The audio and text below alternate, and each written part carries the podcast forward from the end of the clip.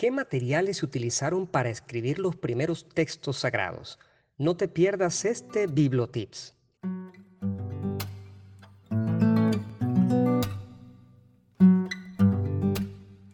Hola, soy Alfredo Fermín, un cura apasionado por los temas bíblicos, y esto es Biblos Podcast, para todos los que quieran recorrer conmigo el maravilloso mundo del libro de los libros. Bienvenidos.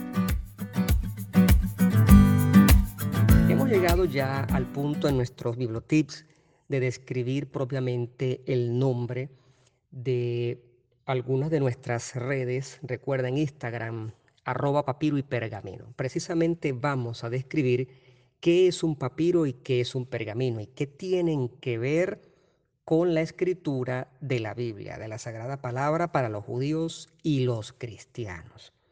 Vamos a empezar con el papiro. Esta palabra, papiros, en griego, que según la etimología significa algo así como flor del rey, es una planta acuática de zonas pantanosas, especialmente del río Nilo en Egipto. De allí viene la palabra papel. De papiros viene la palabra papel. Su uso se extendió desde el cuarto siglo antes de Cristo.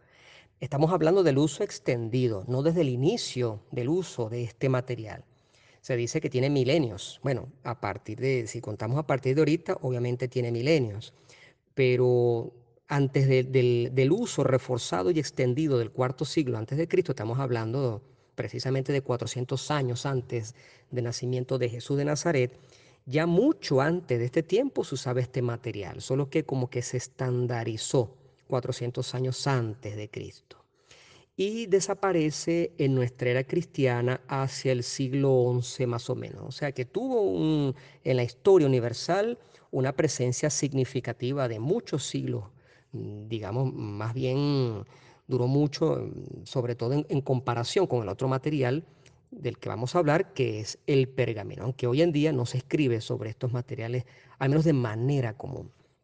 ¿Cómo, cómo se utiliza? Fíjate. Eh, tiene como una especie de forma de bambú y por lo tanto ese tallo se deja remojando como por dos semanas. Luego se sacan unas tiras, los filamentos, las cuales se disponen en el pavimento de manera horizontal y vertical y son prensados. Eh, ese tallo tiene una savia natural que funciona como pegamento, como una cola, y es lo que hace que se forme digámoslo así, un material escritorio del tamaño de lo que hoy en día nosotros llamaríamos un A4 o una hoja de tipo carta. Entonces resulta que más o menos ese es el tamaño. Se dejaba secando y servía como precisamente material escritorio para colocar lo que tú querías ahí, signos, figuras, dibujos, letras, palabras, frases y hacer libros enteros. Su uso es muy común. Yo aconsejo la lectura de la voz eh, papiro de la página wikipedia.org porque está muy, muy bien hecho allí. Me parece que es una información bastante confiable la que se encuentra allí. Entonces, eh, se utilizaba, por ejemplo, una sola hoja. En ese papiro se parece mucho a cuando vas a una librería y pides el material llamado papel hilo, que tú lo pones así en contraluz y te das cuenta de que es un papel un poco que tiene como un cierto relieve, no es de superficie em, lisa, pero cuando tú lo ves con atención, que fijas tus ojos en la forma de ese relieve, te das cuenta de que hay como líneas horizontales y verticales. Algo parecido, parecido, no idéntico, es como la, la apariencia visual de un papiro, porque la textura es decididamente diferente. ¿Qué es lo que sucede? Se podían producir hojas o se podrían producir también rollos. Cuando eran rollos se pegaba una hoja detrás de otra de lo que nosotros llamaríamos, o lo que llamábamos, porque hoy en día no se utiliza mucho esa palabra, pero yo me acuerdo que en, mi época de estudiante del liceo, es decir, de la escuela, usabas mucho lo que era el banner, que una especie de, pancarta que era, que era como alargada, como, como un rectángulo alargado. Bueno, eh, cuando se hacía un rollo de papiro, se juntaban unas 20 hojas más o menos, haciendo precisamente un banner de 5 metros de largo. Lo ancho, decimos, es lo ancho de una hoja de tipo carta. ¿Qué es lo que pasa con esto? ¿Cuál es la ventaja y desventaja del papiro? La ventaja es que era un material tan común que era un material económico, pero se podía escribir por una sola cara. Vamos a hacer un ejercicio de imaginación. Mm, agarra la hoja o imagínate el rollo de las 20 hojas mm, pegadas una detrás de otra. El papiro es un material un poco endeble. Cuando tú escribías, que lo podías hacer con la pluma de ave y un material que llaman negro humo, que era lo que mm, asemejaba a la, tinta, pero había otras técnicas de tintas para escribir en aquel momento. Cuando tú escribías por una cara, hacía más o menos, para que nos entendamos en este momento, hacía más o menos la función de como cuando tú agarras una, un papel bond y escribes con marcador fuerte, ¿qué es lo que sucede? Que cuando tú volteas la hoja, tú ves que la tinta atraviesa el papel bond y ves la mancha de la letra, digámoslo así, al revés de lo que tú escribiste. Bueno, más o menos así era el papiro. Por lo tanto, se podía escribir solo por una cara, no de manera exagerada, eh, no, no, traspasaba la tinta, como, como, el ejemplo que te estoy dando en este momento, donde el, el marcador mancha decididamente en la otra cara del papel bond pero sí traspasaba un poquito. Esta era la desventaja del papiro, no podías escribir por las dos caras. La otra cosa era que no podías borrar. Sin embargo, había gente muy osada que para ahorrar material agarraba el papiro y borraba, ¿cómo hacía? Agarraba una especie de hojilla y la pasaba ligeramente sobre la letra hasta raspar, como era el borrador antiguo. Cuando hacían esto, esos son, y los hay, hay esos documentos, cuando, cuando algo que estaba escrito perdía vigencia o perdía interés, se borraba con la hojilla.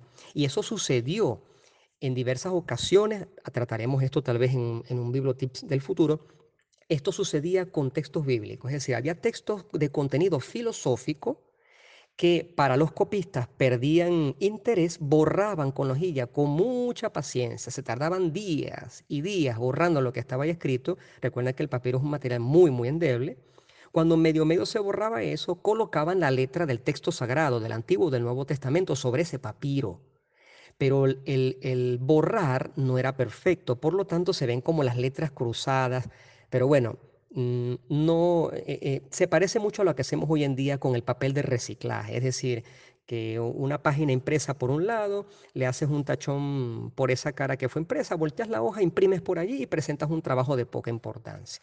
Pero era sobre todo por los costos de, de, de, lo que significaba el papiro, aunque no era muy costoso, pero era un ahorro. Cuando se hacía este tipo de trabajo, ese tipo de documentos donde tú escribías sobre algo que ya estaba escrito y borrado, es el tipo de documentos llamado palimpsesto. ¿Cómo se leía, por ejemplo, un rollo de papiro? Vamos a hacer otro ejercicio de imaginación. Eh, imagínate que tienes como dos rollos en las manos. O, vamos a colocar mejor todo el banner extendido sobre una mesa. Comienzas a enrollarlo por una parte hacia adentro y por la otra parte, es decir, en la parte izquierda comenzaste a hacer un rollo hacia adentro y por la parte derecha comenzaste a hacer un rollo hacia adentro. ¿Qué te queda en tus manos?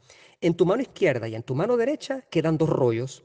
Para poder leer, si eran grafías, por ejemplo, del hebreo, dado que el hebreo se escribe de derecha a izquierda, imagínate entonces que no es nuestro estilo de lectura. Nosotros los occidentales leemos de, izquierda a derecha, de repente algunos asiáticos leen de la parte superior de la hoja a la parte inferior y por eso es que aparecen como ciertos documentos donde se extiende el rollo de los papiros o de pergaminos de arriba hacia abajo.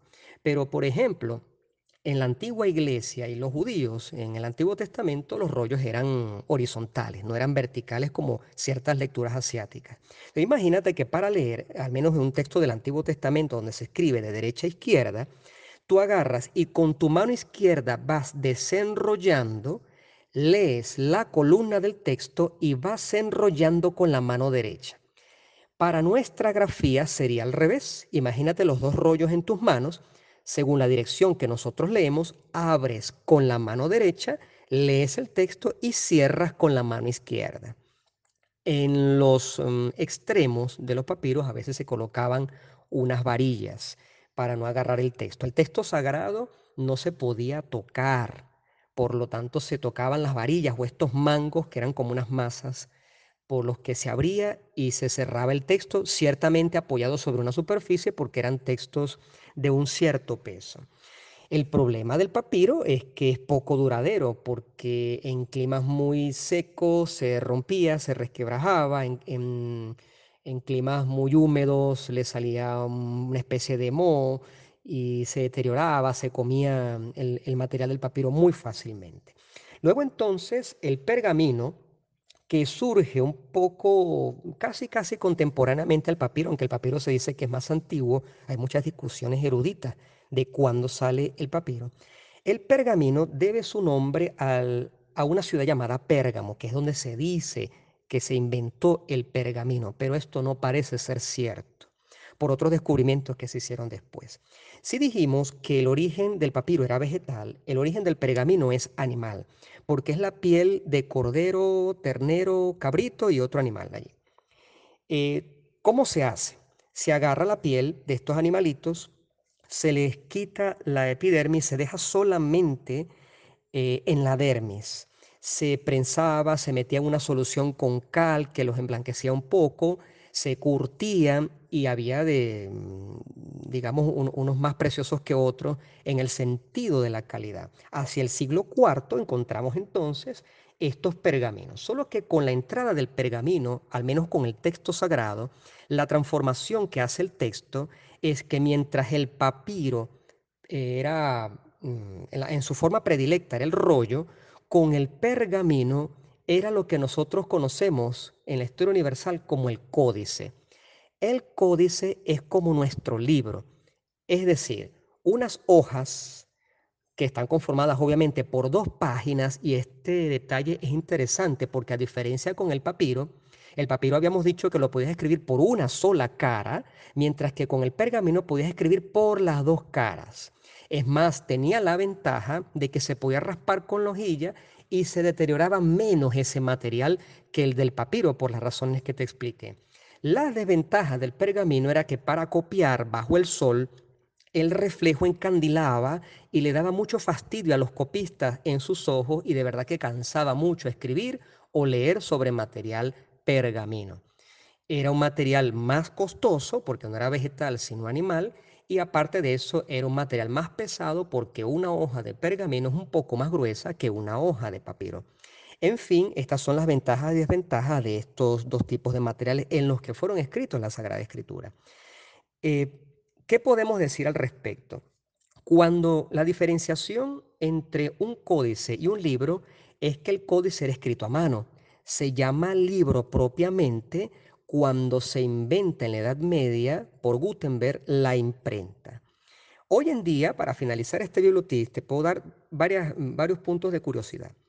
Existen unos 1140 y algo de manuscritos bíblicos, sea en papiro que en pergamino. La mayoría data del siglo IV. Pero resulta que hay varias bibliotecas en, el mundo, como por ejemplo las del Vaticano, en Jerusalén, y algunas bibliotecas en Londres, que contienen los textos sagrados antiguos, sobre todo en pergamino. Pero resulta que en el año 1859 un estudioso alemán de nombre Tischendorf en el monasterio del monte Sinai en Palestina encontró pergaminos de todo el Nuevo Testamento y de una parte del Antiguo Testamento de hace 16 siglos, prácticamente a partir de ahora desde hace 18 siglos un documento de 346 páginas muy bien conservadas, que es lo que nosotros conocemos hoy en día como el Códice Sinaético. Que la paz sea contigo.